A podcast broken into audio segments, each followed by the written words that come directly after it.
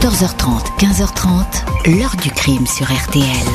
Jean-Alphonse Richard. Moi, j'ai toujours dit que je voulais euh, avoir le meurtrier de ma fille euh, en face de moi, le regarder bien droit dans les yeux, parce que c'est la dernière chose qu'avait Angélique, en fait, c'est ça. C'est son visage, euh, son regard. Bonjour. Angélique Dumès avait 18 ans à l'automne 1996 quand elle a été assassinée de la façon la plus barbare qui soit à Compiègne, dans l'Oise. Son nom ne va pas simplement être associé à un crime insoluble, mais aussi au combat acharné de sa mère, Marie-Pierre, pour faire avancer le dossier quitte pour cela à faire le siège des plus hautes autorités de l'État pendant 15 ans. L'enquête sur le viol et le meurtre d'Angélique va ainsi se dérouler sur deux fronts, celui ouvert par la police judiciaire et celui ouvert par une maman qui se bat pour que l'affaire ne tombe pas dans l'oubli. Investigation compliquée malgré la présence de traces ADN laissées par le violeur et meurtrier, traces difficiles à exploiter à l'époque. Il faudra beaucoup de temps, d'efforts, de détermination d'une mère pour que l'auteur du crime soit identifié. Il n'était pas très loin, il habitait Compiègne. Retard, erreur, malchance, pourquoi une si longue enquête? Question posée aujourd'hui à notre invité. 14h30, 15h30. L'heure du crime sur RTL. Dans l'heure du crime aujourd'hui, l'affaire Angélique Dumès, cette étudiante de 18 ans, est découverte sans vie à l'automne 96 en forêt de Compiègne. Elle n'était pas rentrée chez elle, meurtre d'une grande sauvagerie, point de départ d'une interminable enquête. Dimanche 13 octobre 1996, aux alentours de 9h du matin, un cycliste qui roule sur une petite route goudronnée de la forêt de Compiègne, non loin de la clairière où se trouve le wagon de l'armistice de la guerre de 14, aperçoit une forme étrange dans un petit fossé. L'herbe est couchée à cet endroit. Le corps d'une jeune femme gît dans la végétation, les pieds vers le fond du fossé. Son jean est ouvert et son cou ensanglanté. La police est sur place. On pense tout d'abord à un accident, un choc avec une voiture dont le conducteur se serait enfui. Mais le légiste dément. Il est formel. La victime a reçu plusieurs coups de couteau très violents portés au ventre. Elle a ensuite été égorgée avec la même arme au point que la tête a failli se détacher. On a essayé de la décapiter, indique le médecin. La jeune femme a sans doute été violée, pas de sac à main, aucun papier d'identité retrouvé sur la victime, laquelle toutefois ne va pas tarder à être identifiée. Ce même jour, vers 10 heures du matin, une femme a en effet appelé le commissariat de Compiègne pour signaler la disparition de sa fille Angélique. Elle n'était pas rentrée ce dimanche matin après une soirée d'anniversaire. La maman, Marie-Pierre Mazier, est convoquée au commissariat. Pour elle, la terre s'écroule. C'est bien le corps de sa fille, Angélique Dumès, 18 ans, étudiante en IUT commercial à Amiens, qui a été retrouvée dans ce coin de forêt. La police veut faire vite. Elle sait que la veille du décès, dont l'heure semble se situer entre 5h et 6h du matin, Angélique a passé la soirée à faire la fête avec sa bande d'amis. C'était l'anniversaire de sa meilleure copine. Le groupe s'est d'abord réuni dans une salle du quartier Royalieu à Compiègne, juste à côté de l'immeuble où vit Angélique. La jeune femme est repassée dans la soirée chez elle pour dire que tout allait bien. Puis tout le monde est parti direction le centre-ville, la discothèque le City Hall près de l'hôtel de ville. Les amis ont continué à boire, à s'amuser. Angélique s'est disputée avec son ex-petit ami Cédric, 23 ans, puis avec sa copine Nathalie. Impossible alors de dire à quelle heure et avec qui Angélique a quitté le City Hall. Le portier, qui la connaît bien, dit ne pas l'avoir vue sortir. Les amis se dispersent sans la voir. Les uns pensent qu'elle est avec les autres. Et vice-versa, tous sont questionnés. Cédric est placé en garde à vue. Il reconnaît un échange de gifles avec son ex, mais il ne porte ni coup ni griffure alors que la victime s'est débattue. Son groupe sanguin n'est pas non plus B positif, un groupe rare, retrouvé sur la scène de crime. Cédric est relâché dans la soirée. Qui est l'homme qui a croisé la route d'Angélique Dumès? Les policiers disposent du groupe sanguin et de l'ADN du violeur et meurtrier. Les amis, les proches, les militaires du camp de Compiègne sont les premiers testés, en vain. Un couteau de cuisine au bout cassé a été retrouvé sur le lieu du crime, mais l'expertise ne donne rien. Un blouson en cuir était aussi dans l'herbe, il n'est curieusement pas conservé pour expertise. En un an, presque 200 personnes sont entendues, deux suspects dénoncés, mis hors de cause. Le tueur au groupe sanguin sanguin B positif est introuvable. 16 mai 98, presque deux ans après la tragédie, Marie-Pierre Mazier organise une marche blanche, 400 personnes. Une plaque est déposée sur le lieu où Angélique avait été retrouvée, sans vie. Et on va voir dans les chapitres suivants comment Marie-Pierre Mazier va porter à bout de bras avec une poignée de ses amis, avec son avocate, le combat pour que l'enquête continue, son insistance à demander un fichier des empreintes génétiques, fichier qui alors n'existe pas. On va parler évidemment de ce parcours exemplaire euh, dans la suite euh, de l'heure euh, du crime. Bonjour maître Muriel Bélier-Kant. Bonjour. Merci beaucoup d'avoir accepté l'invitation de l'heure du crime. Vous êtes avocate au barreau de Compiègne, ancienne bâtonnière de justement de ce barreau à Compiègne. Et puis dans cette affaire, vous êtes surtout l'avocate de Marie-Pierre Mazier, la maman d'Angélique Dumès. Vous avez d'ailleurs écrit un livre sur le sujet euh, qui, est sorti il y a quelque temps, le livre Angélique, l'empreinte d'une vie qui était paru aux éditions euh, du Panthéon. Euh, Maître Bélier-Kant, première question très simple, mais c'est important. qui et Angélique, est-ce que vous pouvez nous dire quelques mots sur cette euh, jeune fille, jeune étudiante? Alors Angélique est une euh, jeune fille de 18 ans, euh, une jeune fille qui est tout à fait de son époque, qui vient d'avoir son baccalauréat et qui vient d'entrer à la faculté en septembre. Qu'est-ce qu'elle dit, maître Bélier-Kant, cette scène de crime? Parce que elle est très sauvage. On n'a laissé aucune chance à cette, à cette jeune femme. Alors, ce qu'il faut savoir, nous sommes en 1996 et qu'il n'y a pas vraiment une scène de crime en fait. Mhm. C'est-à-dire que à cette époque-là, on n'entoure pas la scène avec un rubalise, on n'éloigne pas les gens. Donc, en fait, on n'a que le corps pour nous parler et nous dire ce que cette jeune fille euh, a vécu. Mmh. Comme vous l'avez très justement souligné tout à l'heure, euh, le corps montre que cette jeune fille, non seulement a été agressée de façon extrêmement sauvage, mais en plus, il montre qu'elle s'est débattue et que jusqu'au bout, elle a essayé de sauver sa vie. Mmh. Alors oui, c'est important parce qu'effectivement, elle, elle, est tombée sur un homme qui était sûrement plus fort qu'elle et qu'elle elle a lutté pour s'en sortir. Euh, alors il y a sur cette scène de crime, elle est un peu étrange il y a un couteau qui est retrouvé, il y a un blouson qui est retrouvé à l'époque, mais on a l'impression que, alors c'est peut-être l'époque, euh, on a changé depuis, effectivement, ce que vous dites est vrai, on, entoure beaucoup plus ces scènes de crime aujourd'hui qu'à l'époque, mais le fait est, c'est que euh, ces éléments, ben, on n'en tient quasiment pas compte, c'est ça? Exactement. Exactement. Et ça, c'est préjudiciable, je suppose, pour la suite de l'enquête? On le saura jamais en fait parce que comme ces éléments n'ont jamais pu être euh, analysés, euh, on ne pourra pas savoir si euh, finalement on n'aurait pas pu à travers notamment ce blouson identifier son meurtrier beaucoup plus tôt. Bien sûr. Alors il y a des indices, je le disais aussi, la scène de crime, il y a quand même des petites choses qui sont retrouvées. Il y a le groupe sanguin et surtout l'ADN d'un homme mais alors, euh, racontez-nous, euh, maître euh, Muriel Bélier-Kant, à cette époque, bah, l'ADN, bah, c'est encore balbutiant, il n'y a pas de fichier, on ne sait pas le comparer, on est vraiment aux prémices.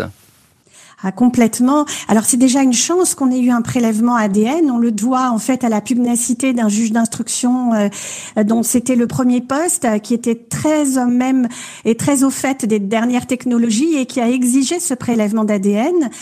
Alors, on retrouve de l'ADN sous les ongles, c'est comme ça qu'on sait qu'elle s'est euh, défendue. On retrouve donc des traces de sang d'un groupe qui n'est pas le sien, et on retrouve cette empreinte qui euh, bah, va être celle qui va nous permettre d'aller jusqu'au bout de ce dossier. Hum. Alors effectivement, on, on avance à tâtons. Je disais, il y a deux, trois suspects comme ça qui sont entendus, et il y a notamment euh, bah, un premier jeune homme qui va faire les frais de cette histoire. Il s'appelle Cédric, c'est l'ancien petit ami de la victime, lui, il va sortir euh, traumatisé de cette histoire parce qu'il va être montré du doigt tout de suite. Le petit ami, il s'est disputé avec elle, il y a eu un échange de gifles, forcément c'est lui. On cherche toujours en fait euh, d'abord un meurtrier dans l'entourage proche de la victime. Euh, maintenant, ce qui nous avait intrigué dès le départ, ça aussi vous l'avez souligné, c'est qu'on avait l'impression que le meurtrier avait voulu qu'on ne reconnaisse pas cette victime et euh, qu'on essaye donc de détacher sa tête de son corps. Donc on retarde son identification. Donc on s'est vraiment posé la question de savoir si c'était pas parce que justement elle était capable de, de nous dire qui était ce meurtrier, c'est-à-dire si véritablement véritablement, ce n'était pas quelqu'un qui était dans l'entourage de cette jeune fille. Oui, effectivement, on cherche toujours dans l'entourage dès lors qu'il y a un crime. C'est effectivement les, proches, parfois même les parents, la famille qui sont euh, suspectés, entre guillemets, euh, dès les premières heures. Alors, dans cette affaire, Muriel Bélier-Kant, cette affaire, elle va s'étendre dans le temps, et c'est sa caractéristique. Les deux, trois premières années, on peut pas dire qu'il se passe grand-chose, il n'y a pas beaucoup euh, de résultats. Les, policiers tournent en rond, le juge n'a pas beaucoup d'éléments à se mettre sous la dent. Et puis il y a cette femme, c'est Marie-Pierre Mazier. Elle, c'est la, c'est la maman euh, d'Angélique. Euh, tout de suite, elle, elle a envie de se battre. On a ce sentiment. Elle veut pas qu'on oublie le dossier et elle prend presque les choses en main. En cela, c'est, déjà très admirable parce que c'est pas toujours le cas pour les familles. Alors c'est tout à fait ça. En fait, euh, c'est une maman qui est complètement effondrée. Euh, quand je la vois pour la première fois, euh, je, me demande comment elle fait pour tenir encore debout. Tellement on a le sentiment que, que c'est un monde qui s'est écroulé autour d'elle. et en fait, ce qui va la tenir, ça va être cette conversation qu'on va avoir toutes les deux dans mon bureau, où je vais lui dire mais je comprends que ça puisse être particulièrement angoissant de voir qu'on n'a pas de piste, mais on a cette empreinte ADN. Alors elle me dit mais oui, mais on va la comparer avec quoi? Il n'y a pas de fichier. Et je vais lui dire bah, écoutez, puisqu'il n'y a pas de fichier, eh bien on va se battre pour qu'un fichier existe. Et en fait, ce qui va la tenir pendant toutes ces années, c'est ce combat pour la création puis l'extension du fichier national d'empreintes génétiques. L'enquête se poursuit sans parvenir à détecter de pistes précises. Un suspect va toutefois finir par se dessiner. 21 mars 1999, presque trois ans après le meurtre d'Angélique, sa mère organise un rassemblement du souvenir au cours duquel 890 ballons, le nombre de jours écoulés depuis le meurtre, s'élèvent dans le ciel. Aidez-nous à trouver enfin la vérité, supplie la maman. Avec quelques-unes de ses amies, dont Martine Capiez et l'avocate Muriel Bélier-Kant, Marie-Pierre Mazier monte l'association Angélique, un ange est passé, laquelle va faire le siège incessant des autorités. La maman de la jeune étudiante se demande pourquoi la France ne dispose pas, comme en Angleterre ou aux États-Unis, d'un fichier des empreintes génétiques, seul moyen d'identifier un potentiel meurtrier. La mère d'Angélique sollicite les élus. L'affaire de Compiègne est évoquée sur les bancs de l'Assemblée nationale. La garde des Sceaux est interpellée. Le fichier FNAEG existe alors depuis deux ans, mais il n'est pas actif.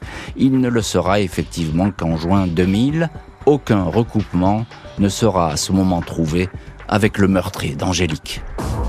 15 octobre 2001, après 5 ans d'enquête, les policiers apprennent qu'un homme pourrait les mener au meurtrier d'Angélique de Metz. 15 jours plus tard, ils interpellent ainsi le dénommé Fernando Gomez Ferreira, 26 ans, un marginal qui fait des allées et venues entre Compiègne où il habite et son pays d'origine, le Portugal. Ni le groupe sanguin de ce témoin, considéré comme important, ni son ADN ne match avec la scène de crime. Reste qu'il a été placé en garde à vue. Fernando Gomez Ferreira se révèle confus, embrouillé, décousu. Il est questionné sur le meurtre d'Angélique. Il finit par raconter une étrange histoire. Il était une nuit avec un certain Raphaël, un compatriote portugais. Ce dernier aurait volé une voiture, puis abordé une fille qui marchait dans la rue en fumant une cigarette. Il n'a rien vu, mais la fille aurait été embarquée dans la voiture pour se retrouver en forêt de Compiègne, près d'une voie de chemin de fer. La jeune fille s'est enfuie. Raphaël l'a tuée, dit le témoin, en mimant le geste d'un égorgement. Fernando Gomez Ferreira est incarcéré. Le juge et les policiers croient vraiment toucher au but. La mère se réjouit de cette avancée. Le compatriote suspect Raphaël est retrouvé au Portugal, dans le village de Villaverde. Il suit les policiers français et portugais sans la moindre difficulté. On le questionne. Il répond que Fernando Gomez Ferreira est fragile, c'est un mythomane. Ni le sang ni l'ADN de Raphaël ne correspondent. La piste, si prometteuse, s'effondre. Fernando Gomez Ferreira, déclaré psychologiquement instable, sera libéré. Après 18 mois de détention, l'avocate de la famille Dumès, maître Bélier-Kant, émet toutefois des doutes, persuadé que cet homme n'a pas pu inventer tout ce qu'il raconte. 9 juin 2005, l'association Angélique Nange est passé interpelle le ministre de l'Intérieur Nicolas Sarkozy lors d'une réunion consacrée aux victimes. Marie-Pierre Mazier regrette que son dossier dorme au commissariat de Compiègne. Quatre jours plus tard, elle a rendez-vous avec la patronne de la police judiciaire, Martine Monteil. L'affaire est alors transférée au commissariat de Lille, une cellule spéciale créée, deux policiers spécialement affectés à l'enquête, à eux de reprendre toute la procédure et de réinterroger les témoins. On est là neuf ans après, on constate que la mère d'Angélique est toujours en train de se battre. Elle ne se décourage pas. Le but pour elle, on l'a bien compris, c'est d'éviter que les investigations s'enlisent et que effectivement les gens baissent les bras. Pas facile de porter euh, à bout de bras un tel dossier où aucun suspect n'apparaît. Maître Muriel Bélier, quand on vous retrouve au téléphone de l'heure du crime, dans, je pense dans des meilleures conditions d'écoute, euh, effectivement pas facile, je le disais. Euh, de, de, pousser un dossier lorsqu'il n'y a aucun suspect n'apparaît Parce que là, la justice, elle a qu'une envie, finalement, c'est de, c'est de fermer, c'est de clore cette procédure qui prend beaucoup d'énergie et de temps. Oui, tout à fait. On subit d'ailleurs euh, des pressions qui sont même aussi des pressions financières. C'est-à-dire qu'on commence à nous expliquer que non seulement ça dure trop longtemps, mais qu'en plus ça coûte très cher à l'État et qu'il faudra bien un jour qu'on se résigne à accepter que peut-être le meurtrier ne soit jamais retrouvé. Hum. Alors, je le disais, maître Bélier-Kant, et c'est important dans cette histoire, parce que effectivement, on a fermé la parenthèse, mais bon, elle a été longtemps ouverte cette parenthèse. Je parle de Fernando Gomez Ferreira. Euh, c'est un, homme qui est psychologiquement fragile, euh, espèce de SDF, il est un peu itinérant, il n'a il a pas beaucoup euh, d'attaches, même si sa famille euh, vit à Compiègne. On a mis beaucoup d'espoir sur ce témoignage parce qu'il est allé très loin. Il a désigné peut-être l'homme qui, à l'époque, est soupçonné d'avoir tué Angélique. Le, le, le, témoignage de euh, Monsieur Gomez Ferreira est beaucoup plus complexe que ça. Ce qu'il faut savoir, c'est qu'il y a eu un avant et un après sa détention, c'est-à-dire que euh, l'homme euh, qui ensuite va de nouveau comparer devant le juge d'instruction après avoir effectué quelque temps en prison n'a plus rien à voir avec l'homme qui a été placé en garde à vue et qui a donné des, des indications extrêmement précises y compris lors d'une reconstitution qui a eu lieu quasiment immédiatement après le temps de la garde à vue. C'est-à-dire que même avec le temps, Maître Bélier, quand vous dites, lorsqu'il a été interrogé la première fois, c'était troublant parce qu'il a donné des éléments qui effectivement euh, recoupaient ceux des enquêteurs, c'est ça? Alors, mieux que ça, il a donné des éléments que nous, dont nous ne disposions absolument pas jusqu'à présent dans le dossier, mais qui éclairaient et qui surtout nous donnaient des explications à certaines, euh, certains temps, en fait, que nous n'arrivions pas à expliquer. Et euh, par la suite, euh, on va retrouver des témoins qui vont venir conforter ce que nous dit Monsieur Gomez Ferreira, témoin qui n'avait absolument pas eu accès à ce témoignage de Monsieur Gomez Ferreira. C'est ça qui est très, très, très troublant. Et ça, est-ce que vous pensez que finalement on a, perdu du temps avec cette enquête, ou bien il fallait absolument tout vérifier à ce moment-là? Non, je pense qu'il fallait absolument tout vérifier. Après, la difficulté, c'est que peut-être la fragilité de l'état psychologique de M. Gomez Ferreira n'a pas suffisamment été appréhendée et comme il n'a pas supporté d'être enfermé, il a été immédiatement euh, fortement médiqué et à partir de là, on l'a perdu. Je voudrais que vous nous parliez un petit peu de Marie-Pierre Mazier. C'est la maman d'Angélique Dumès et elle est en fil rouge dans cette émission. Je sais qu'aujourd'hui, elle a plus vraiment envie de s'exprimer. Elle est, elle est fatiguée par cette histoire et on la comprend. On l'a, on l'a d'ailleurs euh, contactée. Et Maître Bélier quand, euh, je le disais, elle est toujours euh, derrière cette histoire. Et finalement, c'est les montagnes russes pour elle, parce qu'on a l'impression qu'il y a cet espoir avec Gomez Ferreira, il y a ce suspect qu'on va chercher au Portugal, et puis tout s'effondre. Et ça va être sans arrêt en dents de scie, comme ça. Comment est-ce qu'elle peut vivre euh, cette situation, la maman d'Angélique? Alors c'est extrêmement compliqué. Euh, on parle beaucoup de, de, de Marie-Pierre parce que c'est vrai que euh, c'est un personnage central et puis c'est une mère, donc euh, elle, elle parle avec avec son ventre de mère. C'est souvent comme ça que je la décris. Mmh. Mais autour d'elle, elle a donc ses amis qui sont dans cette fameuse association dont vous avez parlé. On parle pas beaucoup parce qu'il est très discret. Il aime pas trop qu'on parle de lui. Mais Angélique a un papa qui a aussi été très présent. elle avait des grands-parents. Elle avait d'autres membres de sa famille qui ont énormément entouré Marie-Pierre pour justement l'aider à, supporter euh, ces longues années d'attente et, euh, et, effectivement tous ces chauds froids que nous soufflait l'enquête. Hum.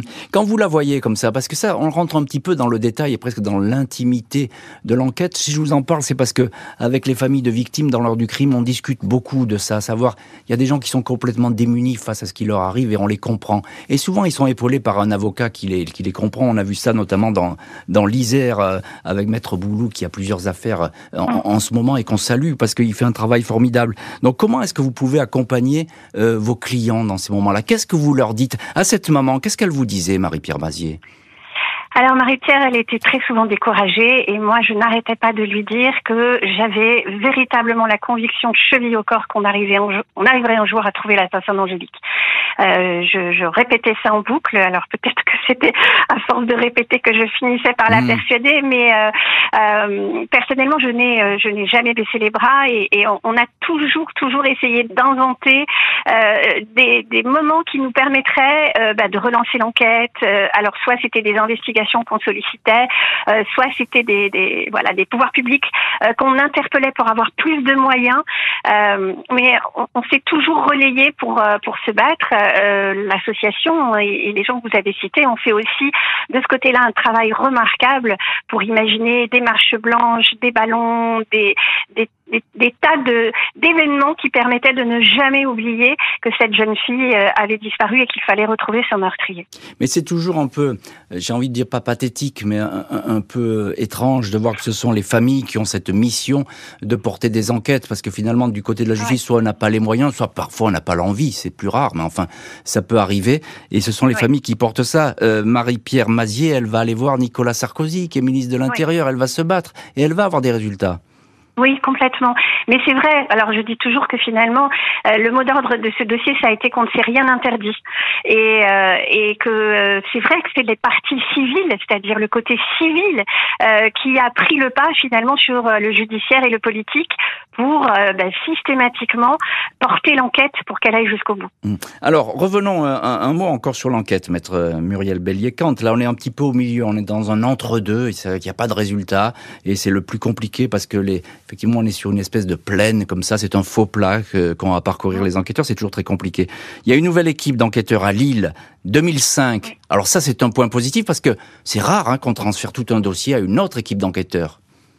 Alors ça a été un moment extrêmement important, c'est-à-dire que le dossier d'Angélique c'est à la fois euh, euh, inscrit dans l'histoire de l'ADN en France, mais euh, le, dossier d'Angélique c'est également inscrit dans l'histoire de la, du traitement des cold cases en France. Hmm. C'est-à-dire que cette équipe qui va arriver à Lille va être une équipe qui va s'inspirer des méthodes américaines pour appliquer en fait à ce dossier pour la première fois en France des techniques d'investigation qui vont permettre donc ben, de scanner quasiment toutes les pièces du dossier, qu'en 96, on n'avait pas ces outils-là pour euh, euh, analyser les pièces du dossier et euh, va reprendre l'enquête avec un œil et surtout, encore une fois, des outils criminalistiques totalement nouveaux. Et ça, c'est, et ça, c'est un formidable espoir, maître Bellier-Kant alors non seulement c'est un espoir pour euh, pour Angélique, mais la cellule Angélique, comme on l'a appelée, mhm. est devenue une cellule qui a permis aussi à d'autres dossiers qui étaient comme ça euh, dormants depuis des années de venir la rejoindre, ne serait-ce que pour donner aussi un petit peu de souffle aux enquêteurs, parce que plonger H24 dans un dossier, c'est toujours un petit peu difficile, mhm. donc de temps en temps, il mhm. faut arriver à s'en détacher. Et aujourd'hui, cette cellule est devenue une cellule nationale. Je, je trouve ça formidable. Investigations ingrates, répétitives, parfois décourageantes, mais qui vont finir par porter leurs fruits grâce à l'ADN.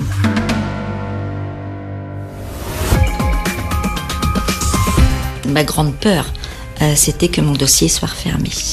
Parce qu'arrivé à un moment donné, quand il n'y a plus rien à faire, euh, si on referme mon dossier, bah voilà quoi, pas de vérité, pas, de réponse, rien. Donc euh, je me suis battue aussi avec Maître Bélier pour que le dossier soit pas refermé. Lundi 16 mai 2011, Marie-Pierre Mazier a rendez-vous chez le juge de Senlis, Sylvain Maéo. La maman d'Angélique redoute d'apprendre que l'affaire va être clôturée. Contre toute attente, le juge lui annonce J'ai une bonne et une mauvaise nouvelle à vous annoncer. La bonne, c'est qu'on a retrouvé le violeur de votre fille. La mauvaise, c'est qu'il est mort.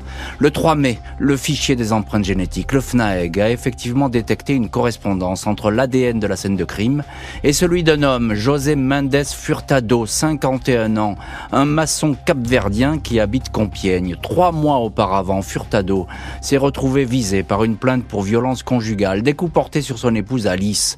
Il a donc subi un prélèvement ADN comme le veut la loi. Il a été laissé en liberté avec interdiction d'approcher sa femme. Le 8 mars, il a pourtant enlevé, kidnappé Alice. Il a roulé jusqu'à Chevrières, dans l'Oise. Il l'a poignardé, a tenté de mettre le feu au cadavre. Après ce féminicide, Furtado a voulu s'immoler puis s'est jeté dans un étang pour s'y noyer. Les expertises ADN sont concluantes, Furtado est mort, mais les vérifications ne sont pas terminées. Les experts vont ainsi établir que l'arme qu'il avait sur lui, un couteau cranté qu'il conservait depuis son passage dans l'armée, a non seulement servi à tuer sa femme Alice, mais a sans doute également servi à poignarder et à égorger Angélique. Je ne peux m'empêcher de ressentir une immense frustration. Le coupable ne sera jamais jugé, se désole Marie-Pierre Mazier. Et la maman qui souhaitait voir juger l'assassin de sa fille doit en rester là. On va voir dans le chapitre suivant quelle motivation ont pu pousser ce furtado à tuer Angélique. La maman sait qu'on lui enlève une part de vérité. Euh, maître euh, Muriel Bélier-Kant, alors le juge a très bien exprimé ce dont il s'agissait, une bonne et une mauvaise nouvelle. Effectivement, la bonne, c'est qu'on ne s'y attendait pas à cette identification tardive. La mauvaise, eh ben, c'est que le coupable n'est plus de ce monde. Oui, tout à fait. Ce qui a été extrêmement éprouvant en fait pour la famille d'Angélique, c'est euh, de ne pas avoir cette confrontation avec euh, l'assassin de leur fille. Euh, c'est ce qu'ils souhaitaient et c'est un moment extrêmement important hein, pour pour la famille que de pouvoir regarder ben, la dernière personne que leur fille a pu voir avant de mourir. Hum. Qu'est-ce qu'on sait de cet homme Furtado, maçon, capverdien, réputation violente, c'est ça? Une réputation violente, une réputation qui était déjà violente en 1996. Euh, un homme qui euh, donc euh, ben, se comportait de façon assez tyrannique au sein de sa propre famille. On sait qu'en 1996, à peu près au moment donc de, de, de, la mort d'Angélique, il était séparé une première fois de son épouse justement parce que il se montrait particulièrement violent. Et c'est à ce moment-là que ben il a pu se traverser une sorte de période d'errance hmm. qui a pu d'ailleurs le conduire à connaître euh, Monsieur euh, euh, Gomez Ferreira dont on a parlé tout à l'heure et qui explique peut-être aussi le passage à l'acte sur Angélique. Oui, parce que je crois que au Cap Vert on parle portugais aussi, c'est ça? Hein? Tout à fait. C'est une ancienne colonie portugaise, et donc ce que vous dites, c'est qu'effectivement ils ont pu échanger. Peut-être que ces informations sont venues tout simplement de, de Furtado. Alors, on ne sait pas très bien. Moi, mon intime conviction, c'est qu'ils étaient ensemble ce soir-là. Euh, ils fréquentaient le même foyer euh, de travailleurs portugais. Euh, on n'a pas, alors après autant d'années, retrouvé de personnes, parce qu'il y a beaucoup de passages, hein, beaucoup de gens qui hmm. vont et qui viennent. Donc, on n'a pas pu retrouver de gens qui pouvaient formellement indiquer qu'ils les avaient vus parler ensemble. Mais pour moi, en tout cas, c'est ce qui est le plus vraisemblable. Oui, ça vous paraît encore vraisemblable aujourd'hui, hein, avec le recul et avec tout ce qui s'est passé. Euh, vous, vous, tenez à cette piste. Il y a eu sans doute une porosité entre ces personnes et, et des gens ont parlé. C'est pas possible autrement, selon vous. Alors, euh, Furtado, euh, c'est donc lui qui a hum, violé et qui a tué Angélique. Il n'y a pas de doute là-dessus. Impossible, maître, de, le repérer parce que jusqu'à ce qu'il frappe sa femme, où va, il va y avoir ce, cette, cette empreinte ADN qui va être détectée.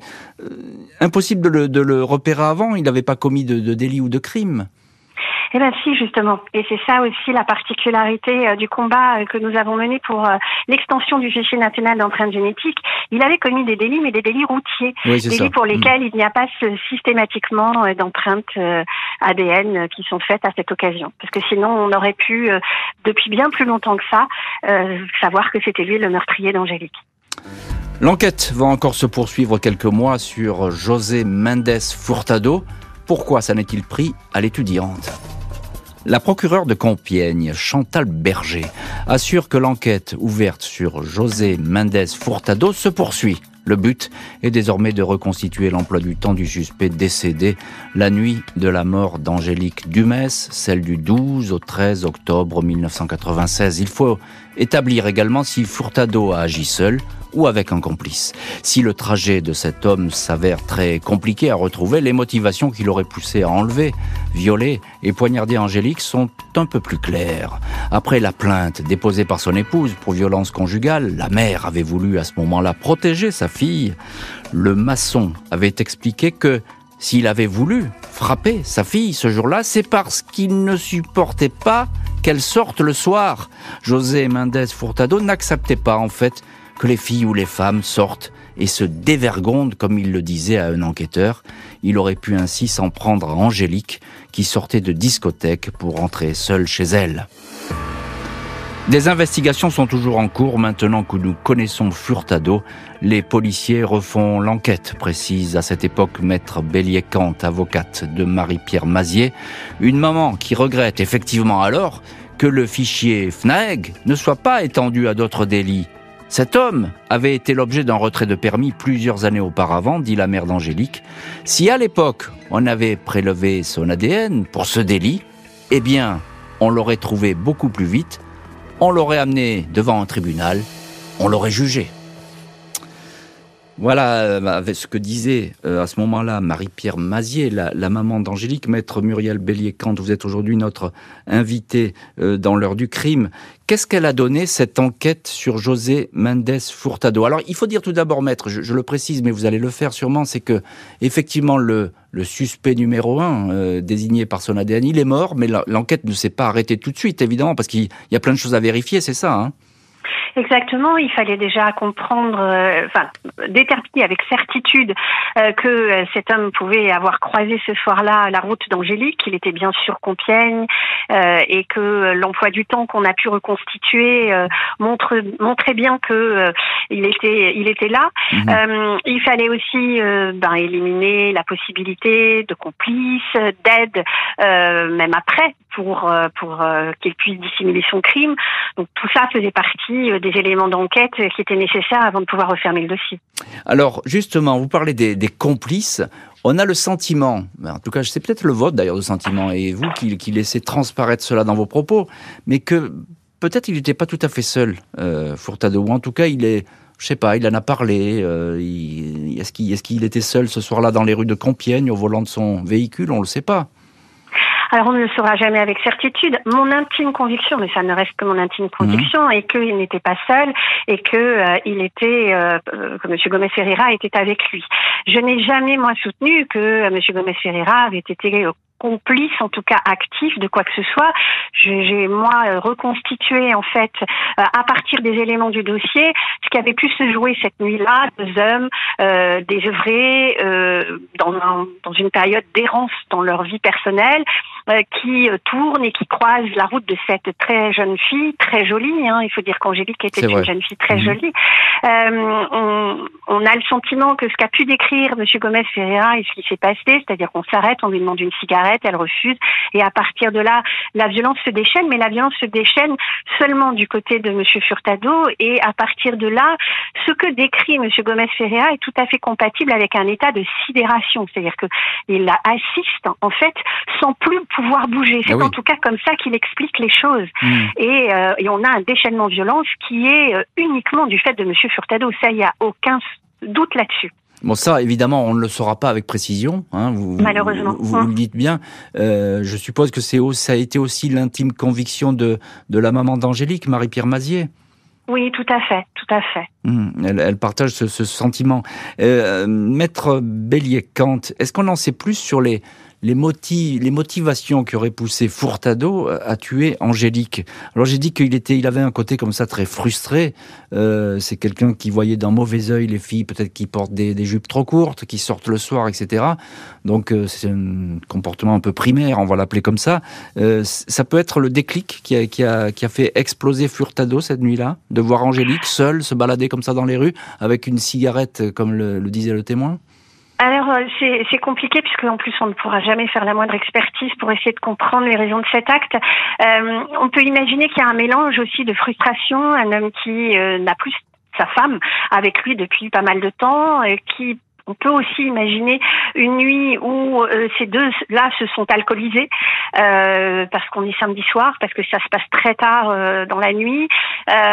c'est un mélange de tout ça en fait. Une jeune fille qui dit non alors qu'elle est dehors toute seule et un homme frustré, violent et peut-être alcoolisé. Mmh. Alors à ce moment-là de, de l'enquête, la maman Marie-Pierre Mazier bah, elle, a, la réponse à ces questions, même si c'est dur à, comprendre que cet homme n'est plus là. Elle est, dans quel état d'esprit? Parce que là, d'un seul coup, son combat qui durait depuis toutes ces années, bah, il, il s'arrête fatalement. Est-ce qu'elle est soulagée ou bien au contraire, elle est complètement perdue? Alors, elle n'est pas perdue. Elle a un côté d'elle qui est soulagé et un côté d'elle qui est en colère, parce que euh, parce qu'il y a quand même énormément de questions qu'elle aimerait poser à cet homme, ne serait-ce que celles qu'on vient d'évoquer. Mmh, bien sûr. Mmh. Et, euh, et qu'elle sait qu'elle n'aura jamais la réponse. Mmh. Et ça, c'est ça vraiment, ça génère chez elle euh, une immense colère. 15 ans après les faits, le dossier va cette fois définitivement se refermer. Janvier 2015, le juge d'instruction rend une ordonnance de non-lieu en faveur de Fernando Gomez Ferreira, seul homme finalement incarcéré dans l'affaire Angélique Dumès. Il avait été libéré mais resté poursuivi pour complicité de meurtre. Pas d'appel de la part de la mère d'Angélique, laquelle se dit alors fatiguée par ce combat pour la vérité qui a duré 19 ans. Le dossier est donc définitivement clos. Chaque jour, je me levais en pensant que j'aurais ce coup de fil, me disant ça y est, on sait qui a tué votre fille, confiera Marie-Pierre Mazier à l'Obs, ajoutant je rêve parfois à ce procès qui n'aura jamais lieu. J'aurais tellement voulu le voir face à moi. Mais au moins, j'ai arrêté d'espérer ce coup de fil que j'ai si longtemps attendu. Je sais, aujourd'hui, qui l'a tué. Et Marie-Pierre Mazier qui a ce courage, elle sait qui a tué sa fille. Et effectivement, elle est en train ou d'essayer de tourner la page. Maître Muriel Bélier-Kant, vous aviez écrit un, bouquin avec cette maman, Angélique, l'empreinte d'une vie, paru aux éditions euh, du Panthéon. Euh, Marie-Pierre Mazier, euh, à ce moment-là, vous l'avez accompagnée pendant tout ce combat pour la recherche de la vérité, pour qu'un nom et un visage soient mis sur l'assassin de sa fille. Elle sort dans quel état de ce combat? 19 années. C'est, elle est, elle est, je suppose, épuisée? Vous vous rendez compte, 19 années, c'est le temps d'une génération. Mhm. Euh, alors, c'était l'âge d'Angélique, tout simplement. Oui, exact, en plus, en plus. Euh, je pense qu'en fait, elle en sort avec le sentiment d'avoir été jusqu'au bout euh, et le sentiment d'avoir, d'une certaine manière, rendu justice à sa fille. Et pour elle, c'était euh, véritablement le plus important. Hmm. Aujourd'hui, elle, elle, vit comment? Elle est toujours dans dans le souvenir de sa fille ou bien on a le sentiment qu'elle a envie quand même de, tourner la page, d'avancer euh? Pense qu'on peut jamais véritablement tourner la page d'une vie euh, lorsqu'on a perdu son enfant. Euh, mais je comprends ce que vous voulez dire. Alors, elle a souhaité, enfin moi, je le lui avais promis hein, que de notre combat, nous en laisserions un témoignage. Donc, c'est pourquoi j'ai écrit ce livre. Elle a apporté ce livre, elle aussi, hein, puisqu'elle m'a aidé mmh, à, le, à, le, diffuser. Et puis ensuite, je pense qu'il est sur cette table de nuit. Je pense qu'elle nous écoute aussi aujourd'hui, mais elle n'a plus envie d'en parler publiquement. Mmh. Elle n'oublie absolument pas le souvenir de sa fille. Nous sommes toujours en lien, nous sommes toujours en contact, mais euh, elle a le sentiment qu'elle a fait sa part du combat qui était nécessaire pour parvenir à cette vérité, qu'elle l'a fait pour elle, qu'elle l'a fait pour d'autres familles, euh, et qu'aujourd'hui, euh, eh bien, euh, elle peut euh, continuer sa vie en se disant que ce qui devait être fait a été fait. Évidemment, elle a fait sa grande part du, du chemin. Marie-Pierre Mazier, on la salue d'ailleurs si, si elle est à l'écoute en ce moment de l'heure du crime, parce qu'elle a fait, elle a fait ce chemin interminable et il y a peu de, de personnes comme ça qui auraient pu porter euh, ce combat avec une telle intensité. Un combat que vous avez mené ensemble, maître euh, Bélier-Kant, vous venez de le rappeler. Est-ce que est-ce qu'il a fait avancer les choses ce combat? Vous, vous disiez tout à l'heure quelque chose c'est très important, c'est qu'effectivement du côté des colquets, je l'ignorais, mais que les enquêtes, grâce à cette enquête, j'ai envie de dire, euh, tout ça a progressé cet état d'esprit. Complètement, la criminologie et surtout les, les sciences criminelles euh, ont, ont, énormément progressé hein, depuis les années, euh, la fin des années 90. Et je pense que euh, ce dossier et notre combat, il y a une très très grande part. Hmm. Ce que je voulais aussi dire, c'est que je, je voulais aussi euh, profiter de votre émission pour rendre un hommage à toutes ces familles de victimes, en particulier l'entourage d'Angélique, mais plus généralement. Je pense qu'on ne mesure pas assez ce qu'il faut de dignité, euh, ce qu'il faut d'humanité pour porter euh, ce, ce, ce, ces combats qui sont. Alors, ça a été le combat pour la famille d'Angélique, mais je pense encore une fois à toutes les autres familles de victimes qui attendent des réponses.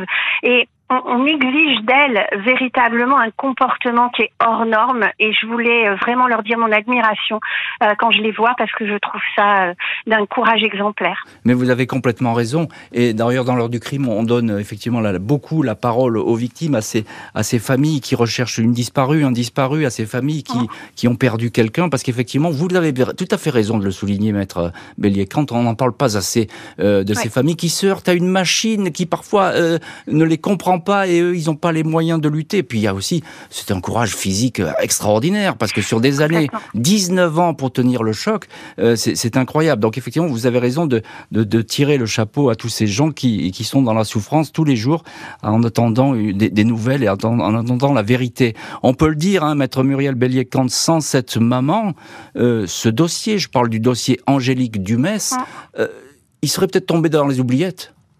Alors sans cette maman, sans, sans le, son entourage, sans l'association, oui, bien sûr, ça a été, il faut vraiment se le représenter, ça a été un combat de tous les instants. Euh, chaque nouveau magistrat, et vous imaginez qu'en 19 ans, on en a vu quelques-uns, chaque nouveau magistrat qui arrivait pour prendre euh, le dossier d'instruction, je lui laissais aller deux, trois semaines pour s'installer, et mmh. la première chose que je faisais, c'est que je poussais la porte de son bureau, et je lui disais, ce dossier-là, vous allez le surveiller comme mmh. l'huile sur le feu, parce qu'il est hors de question qu'il vous le clôturiez sans qu'on ait la réponse à nos questions. Et il, fallait toujours, toujours, toujours euh, être sur le pied de guerre pour vérifier qu'il euh, y avait toujours des actes qui permettaient de ne jamais le clôturer. Euh, une petite note peut-être optimiste pour terminer, ça sera ma dernière question. Est-ce que vous avez le, le sentiment, maître Muriel Bélier-Kant, qu'aujourd'hui les choses seraient sans doute plus faciles, qu'on écoute sans doute plus les familles, même si c'est compliqué, il y a l'ADN qui a beaucoup progressé, il y a les, les techniques scientifiques aussi, ça serait allé plus vite et il y aurait eu moins de souffrance sûrement aujourd'hui ça pourrait plus se passer comme ça. Alors grâce aux fichiers, oui, moi tous les jours lorsque euh, j'écoute euh, vos chaînes d'information et que j'entends qu'on a pu identifier un meurtrier ou innocenter un suspect grâce à l'ADN, je me dis bah il y a un petit peu d'angélique là-dedans. Merci infiniment, maître Muriel Bélier-Kant, d'avoir été l'invité de l'heure du crime et merci pour vos paroles apaisantes. Merci à l'équipe de l'émission, Justine Vignot, Marie Bossard à la préparation, Boris Pirédu était à la réalisation. L'heure du crime, présenté par Jean-Alphonse Richard sur RTL.